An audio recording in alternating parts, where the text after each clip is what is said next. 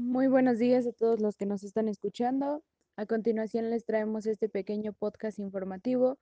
Esperamos que sea de su agrado y que lo disfruten. Resumen. El resumen es un escrito que abrevia las ideas más importantes de un texto. Su contenido es informar, no expresar opiniones, juicios o comentarios. La extensión de su contenido puede variar y dependerá de la extensión del texto original. Por lo regular, debe reducirse al 25% del total del documento original. Para elaborar un resumen se debe identificar las ideas principales y secundarias, después ordenarlas, unir las ideas mediante conectores y por último se debe revisar la ortografía del resumen. Las principales características de este resumen son, son breves y claros, brindan una visión general sobre un tema, mantienen la objetividad en la descripción y evitan la autocrítica. Sintetizan los datos más relevantes de un artículo, discurso o escrito.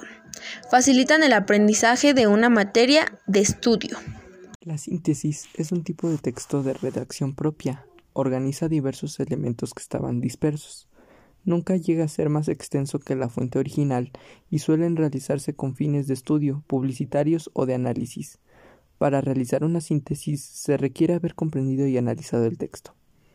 Es objetiva, se respetan las ideas originales y lo que quiso decir el autor. Es nítida. Para esto se debe ordenar de manera lógica para la que se pueda ser comprendida sin malos entendidos. Así se permite una cercanía a la fuente de información a la que corresponde. Precisa. Las oraciones son concisas y cortas para que la información esté condensada. Es flexible al ser un texto realizado en base a otro texto, puede tener algunas diferencias. Paráfrasis. La paráfrasis es conocida como un tipo de reformulación sobre el significado que tiene un determinado texto por el medio de uso de palabras diferentes.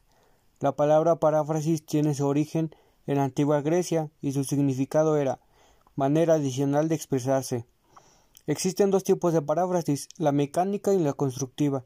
La paráfrasis mecánica sustituye las palabras por sinónimos, mientras que la constructiva reelabora el enunciado, dando origen a otro diferente, pero que conserva el mismo significado. Sus características principales son recurso que se basa en el uso de sinónimos para evitar repeticiones, debe de ser auténtica y debe de mantener las ideas importantes que provienen de la fuente original. Su construcción se completa utilizando todas las ideas claves. Tiene objetividad y no introduce opiniones personales. Debe de reflejar de forma objetiva ideas y los pensamientos de la fuente auténtica. Debe de tener precisión. El tono y la énfasis de la fuente original del tema que se expone también debe de ser preciso. Y con esto cerramos. Les damos las gracias por habernos escuchado. Esperamos que haya sido de su agrado, deseándoles un excelente día y recordándoles que estos elementos son muy importantes en la vida diaria. Espero los recuerden. Hasta luego.